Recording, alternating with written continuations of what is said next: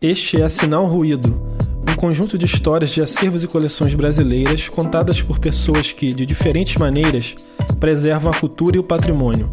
Eu sou Marco Dreyer e este podcast é produzido pela Via 78, uma iniciativa voltada para serviços e para o ensino da preservação audiovisual.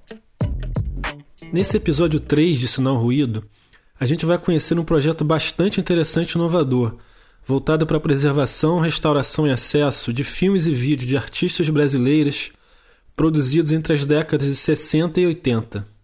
A coordenadora do projeto, Clarice Rivera, me concedeu um depoimento e também me enviou alguns comentários adicionais que vão estar espalhados ao longo desse episódio.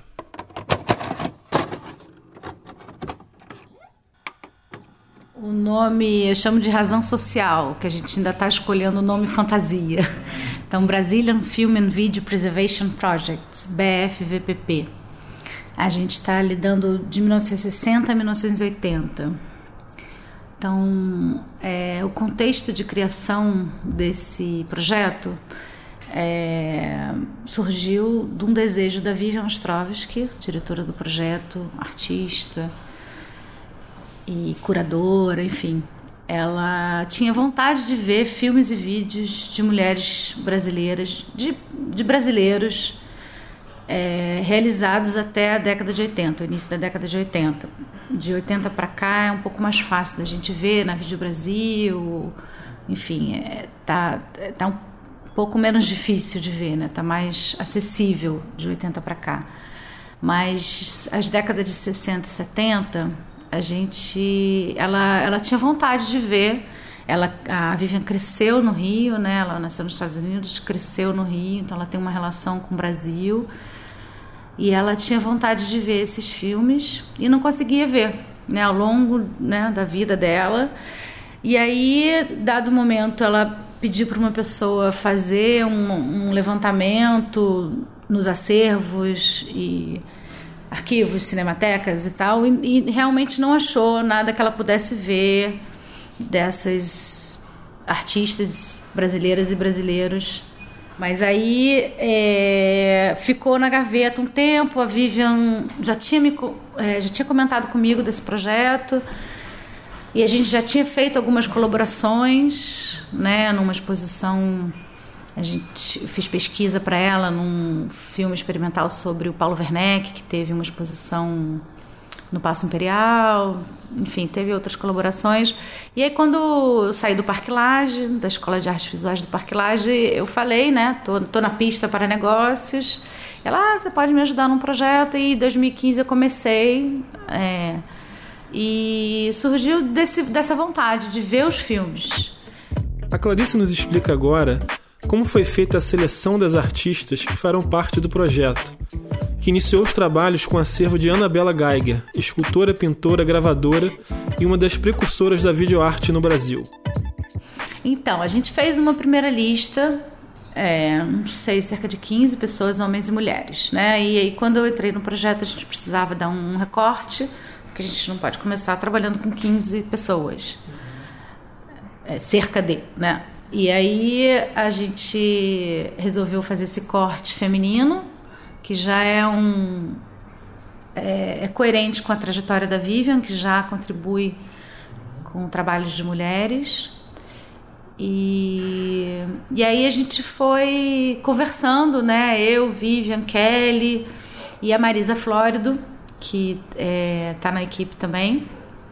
A gente foi conversando sobre essas artistas que a gente convidaria, né? Então não é uma curadoria só da Vivian, né? Um, é uma equipe que está conversando sobre o trabalho dessa artista, sobre o, o, trabalho dessa artista no contexto da arte, né? No, no, no mundo da arte.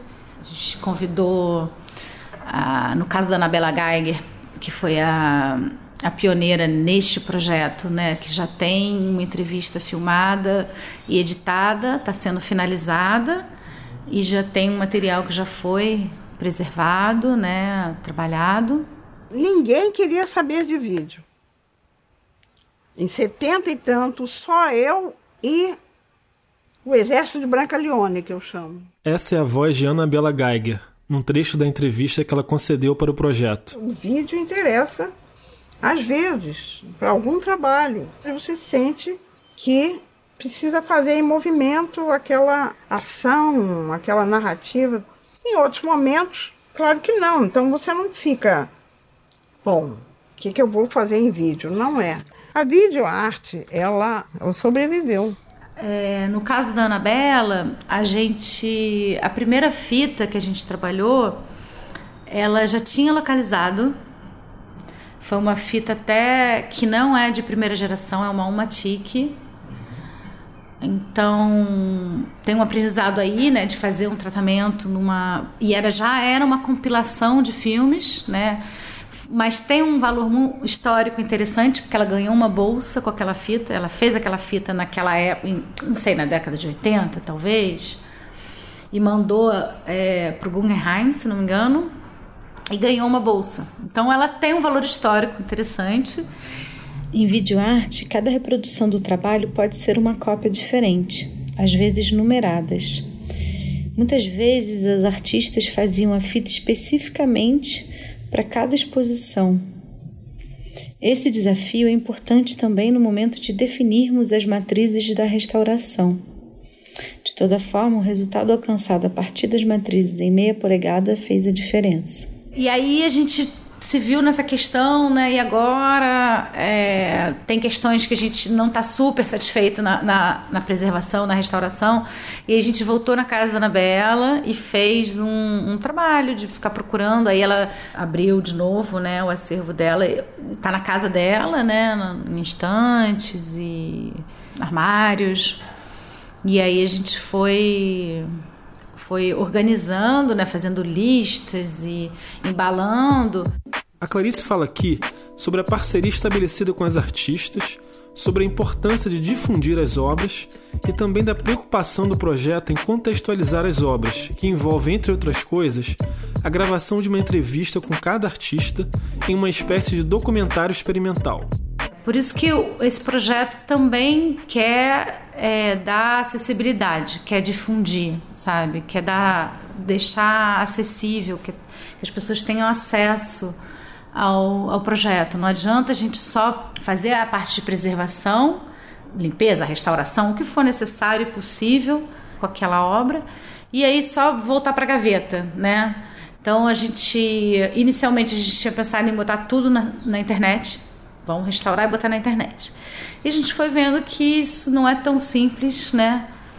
Que tem artista que, que não, não vê com bom grado essa questão de já botar na internet, tem artista que, que não se opõe. E a gente tem que, claro, esse, esse projeto é para as artistas também, a gente respeita muito né, a posição delas e o que é bom para elas. A gente estabelece uma parceria com as artistas, né? A gente não compra os direitos de uso, a gente não compra as obras, né? A gente pega, restaura, devolve. O projeto vai produzir três matrizes digitais em alta resolução, assim como a limpeza das matrizes nos suportes originais, colaborando com a conservação desse material primário, que será devolvido às artistas, junto com uma das matrizes digitais. A documentação correlata, pesquisada nos acervos das artistas e em arquivos como a documentação do MAN Rio de Janeiro, ilustram as entrevistas realizadas. E aí a gente quer contextualizar também, não, não fazer só a parte de preservação. Então a gente faz uma entrevista filmada com o artista, conversando sobre o período, sobre videoarte, sobre filmes de arte também serão produzidos dois ensaios curatoriais por artista, no intuito de contextualizar a obra. O curador que vai escrever o texto internacional vai ser alguém ligado a alguma instituição de arte. Essa entrevista com as artistas não vai ser um documentário usual assim, vai ser um, mais um filme experimental, mais para ser mais para experimental do que para é um documental experimental, talvez. Mas não, não tem um aspecto experimental, porque a Vivian, no trabalho dela, ela trabalha mais experimentando. As próximas entrevistas serão muito provavelmente montadas aqui no Rio de Janeiro. que a, no momento a Vivian está sem tempo para montar. A gente já fez uma entrevista com a Regina Silveira, ela é simpática do projeto. Por enquanto a gente não vai restaurar material dela, mas a gente, ela já nos recebeu e já conversou com a gente. Ah, e fizemos também uma entrevista com a Sônia Andrade. A gente está abrindo essa possibilidade também, artistas que não tiverem interesse no momento de terem seu material preservado, de conversar com a gente e falar um pouco da experiência delas e eventualmente a gente pega trechos, né?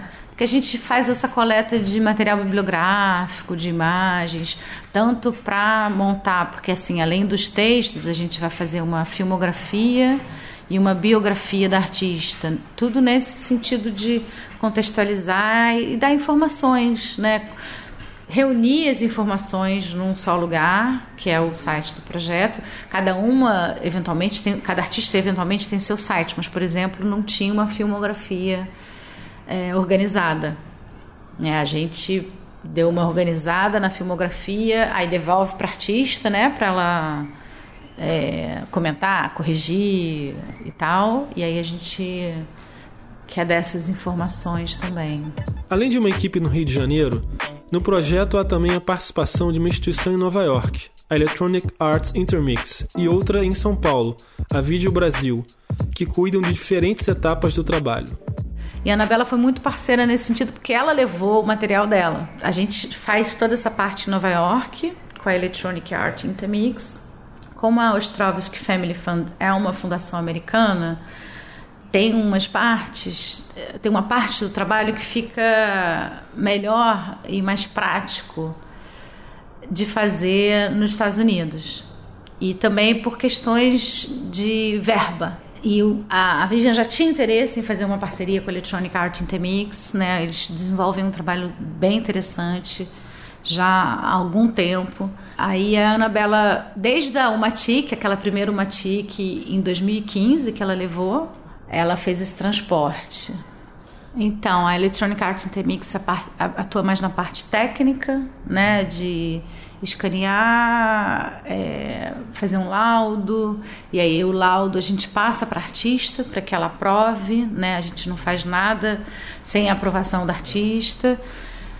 E aí eles efetuam a parte técnica, é uma parte de restauro digital, a gente optou por uma questão financeira e de poder fazer com mais material, né? Se a gente fosse fazer um, uma restauração analógica, a gente não ia ter a possibilidade de atingir tantas artistas e tanto material, né? E aí a Electronic Arts Intermix tem essa, essa, esse papel técnico e assim a ideia também é de deixar no catálogo essas obras, né? Deixar no catálogo da Electronic Arts Intermix. A Associação Cultural Vídeo Brasil né, da, que a Solange Farcas dirige. Ela é nossa parceira em vários aspectos, né, mas no dia a dia é no setor financeiro. E ajuda com infraestrutura também, né? Volta e meia a gente precisa, a gente precisou fazer um cadastro na 99 Táxi. Aí eles ajudam, né? É, além de outras coisas, o nosso CNPJ brasileiro. e a nossa parceria com a Vídeo Brasil vai além do, do BFVPP. A, a OFF ela deu um prêmio no Festival Vídeo Brasil ano passado e, e, a gente tem a intenção de continuar dando esse prêmio em dinheiro. Então teve um o júri selecionou, o júri do Festival da Vídeo Brasil selecionou um artista que estava participando do festival para receber um prêmio em dinheiro e que a OFF, Ostrovsky Family Fund, ofereceu. Então, aqui no Rio tem eu, né, a Joyce Scavone, que trabalha comigo, e a Luana Cabral, que trabalham comigo no escritório. É, a gente está frequentemente juntas, né? Aí tem um advogado que a gente, o Gustavo Martins, que a gente eventualmente precisa da assessoria dele. Tem o Pedro, que é o tradutor, que também revisor, que a gente recorre de vez em quando, pelo projeto ter essa dupla nacionalidade. Tem a Marisa Flórido, que é uma pessoa super importante, que é curadora, que acompanhou a entrevista com a Anabela Geiger, que acompanhou a entrevista com a Regina Silveira, que está escrevendo textos sobre a Anabela, é, que fez pontes também com algumas artistas, né, de conversar com as artistas e conversar com a gente e conversar sobre o projeto. Ela é uma curadora e consultora também. Bom, tem também a Kelly Gordon, né, que está desde o início do projeto e atua como consultora e curadora. Ela foi curadora de artes visuais no Hirshhorn Museum em Washington D.C. e nos ajuda nos textos e outros desafios. Em seguida, a Clarice falou sobre os procedimentos técnicos e as estratégias de preservação do projeto, que envolve a geração de três novas matrizes que serão distribuídas entre três lugares diferentes.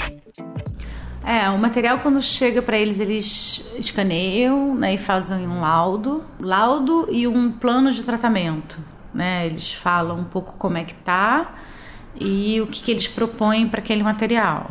E aí a gente encaminha para as artistas e aí, por enquanto, nenhuma artista recusou essa proposta, né? E, e aí a gente dá um ok e eles dão um prosseguimento lá e a gente, é, quando terminar o processo, a gente vai pedir também um relatório para documentar como foi essa preservação, né? A gente ainda não, a gente já avançou, né, com material de um artista, mas como a gente ainda não finalizou, a gente ainda não tem esse relatório. A equipe no Rio faz relatórios a cada geração de novos materiais e fazemos também uma avaliação interna das etapas e procedimentos com as matrizes em suporte original.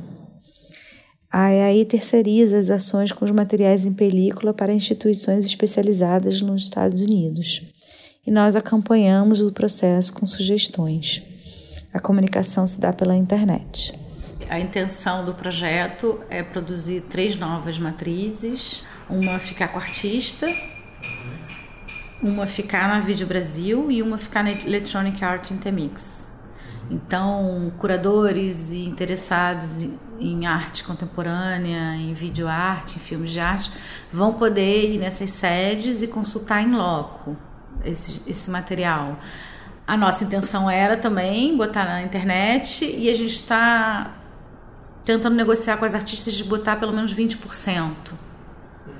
Né, a gente vai fazer um site do projeto, a gente já está conversando com uma produtora de conteúdo e de internet. O site está sendo feito pela Monocromo, com a Letícia, o João e o Vlad. Dentro desse site a gente vai colocar as entrevistas editadas, né, filmadas e editadas com as artistas, os textos, né, todo esse material que o projeto está produzindo sobre essas mulheres e a vontade era também colocar os vídeos. E aí, na eventual recusa de colocar o vídeo inteiro, a gente quer é, botar 20%, e aí a gente está estudando estratégias, se bota uma marca d'água, com certeza vai botar em baixa resolução, mas é, maneiras de não, não piratear e de não infringir os direitos autorais da, das artistas, né? A gente tem uma preocupação com isso, mas ao mesmo tempo uma vontade de, de tornar essas obras acessíveis. Então, é, por enquanto é isso. Uma fica com o artista e aí ela vai fazer o que ela quiser, outra na Vídeo Brasil para consulta lá e na Electronic Art Mix. E aí tem uma, uma possibilidade para as artistas que é que a Electronic Art Intermix faz esse tipo de serviço, se por exemplo um curador vai lá na, em Nova York e fica interessado em, em exibir o trabalho em alguma exposição ou algum festival, aí é, a Electronic Art Intermix vai entrar em contato com o artista, pedir autorização, se a artista tiver interesse, e aí a artista vai ganhar um, um cachê, né, para aquela exibição. Então, é uma maneira também de, de que possa ser distribuído de uma maneira sempre autorizada pelo artista, né? Mas que outras pessoas possam usufruir. No final da nossa conversa, a Clarice fez algumas reflexões sobre a atual valorização da arte brasileira e a possibilidade que esse projeto traz no sentido de reunir uma série de artistas mulheres em um mesmo conjunto. Sim, tem levanta algumas alguns diálogos, né, sobre essa questão desse material mais experimental também, Isso. né? Eu acho legal, né, dar luz também a esses trabalhos que por um tempo ficaram mais à margem, né? E que eu acho que com o passar dos anos já, já estão mais em voga, ganhando mais valor. Eu acho que hoje em dia, né, tem, as pessoas valorizam mais os filmes e vídeos de arte do que na época que eles foram feitos. Inclusive, eles receberam duras críticas, né, na época. E é legal a gente, né, poder ver um projeto que trabalha filmes e vídeos experimentais e, e que não está tão preso assim a, ao suporte, mas sim a linguagem, né? E a, a linguagem de cada artista também, né? Porque cada um ali tem tem o seu trabalho, né? E a gente vai entrando em poéticas diferentes. A gente acha interessante as ramificações que o projeto pode ter e pode gerar, enfatizar que há um interesse dos estrangeiros, né, de pessoas de fora do Brasil, na, na arte brasileira e na arte da América Latina.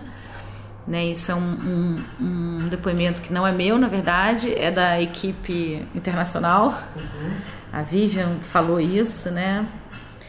A Kelly Gordon falou também que, revendo esses trabalhos e ouvindo essas reflexões das artistas sobre a época, suas experiências, etc., a gente pode prover um novo olhar, um novo contexto, novos insights para arquivos de trabalhos experimentais. E tem uma outra coisa que eu lembrei agora, que a Joyce falou, que tem uma das artistas que que gostou muito do projeto porque está reunindo num conjunto essas mulheres. Então, isso é interessante de falar. Um outro depoimento de uma outra artista que ela falou, Clarice, esse, esse projeto já me ajudou muito de eu mexer com esse material, eu era um material que muitas pessoas pediam para eu mexer e eu não conseguia mexer, não queria mexer, né? Não, não podia, enfim.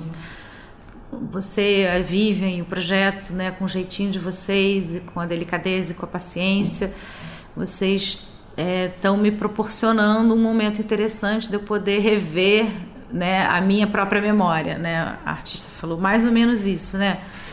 Não foram exatamente essas palavras, eu estou falando de memória. Eu acho que é isso, a gente proporciona né, momentos interessantes para as artistas nesse sentido, né, para a gente, para os curadores, né, para as pessoas envolvidas, e a gente espera que isso possa alcançar também alunos, pesquisadores, interessados, curiosos, leigos, né? Que a gente possa se beneficiar da riqueza que é esse material. Né? Filmes experimentais, filmes de arte, tem várias nomenclaturas que a gente pode falar, né? Elas abriram um caminho, né? Experimentaram e tem, tem muita coisa boa para se ver e para se aprender, sabe? É um projeto que está me ensinando muito.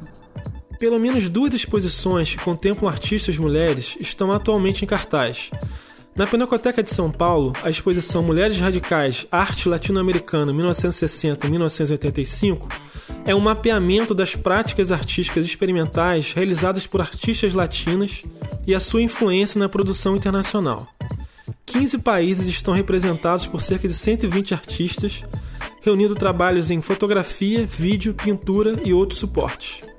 Já no Museu de Arte Contemporânea de Niterói, a exposição Anabela, Elígia, Mira e Wanda apresenta cerca de 50 obras das artistas Anabela Geiger, Lígia Clark, Mira Schendel e Wanda Pimentel, incluindo vídeos, pinturas, gravuras e esculturas. E se você quiser saber mais sobre preservação audiovisual, acesse www.via78.com.br.